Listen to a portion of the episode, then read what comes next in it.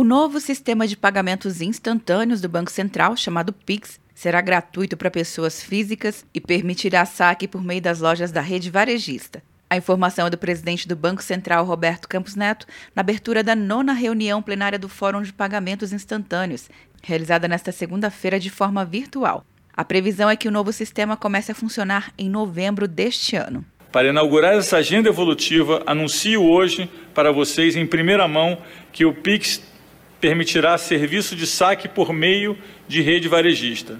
As regras e os primeiros detalhamentos desse produto serão apresentados na próxima reunião do Fórum PI em agosto. Segundo Campos Neto, o sistema vai agregar conveniência aos consumidores e pode gerar negócios adicionais aos varejistas. Gostaria de aproveitar essa oportunidade e salientar uma outra questão central ao Pix, que é o baixo custo na ponta de forma que seja um meio de pagamento acessível e efetivo para quem paga e para quem recebe. Destaco ainda que haverá gratuidade para pessoas físicas, de forma a possibilitar igualdade de condições a outros meios de pagamento. O Pix, lançado em fevereiro pelo Banco Central, é um sistema de pagamentos e transferências instantâneos que poderão ser feitos pelo usuário de forma rápida e segura em qualquer dia do ano, sem limite de horário e com o dinheiro imediatamente disponível ao recebedor.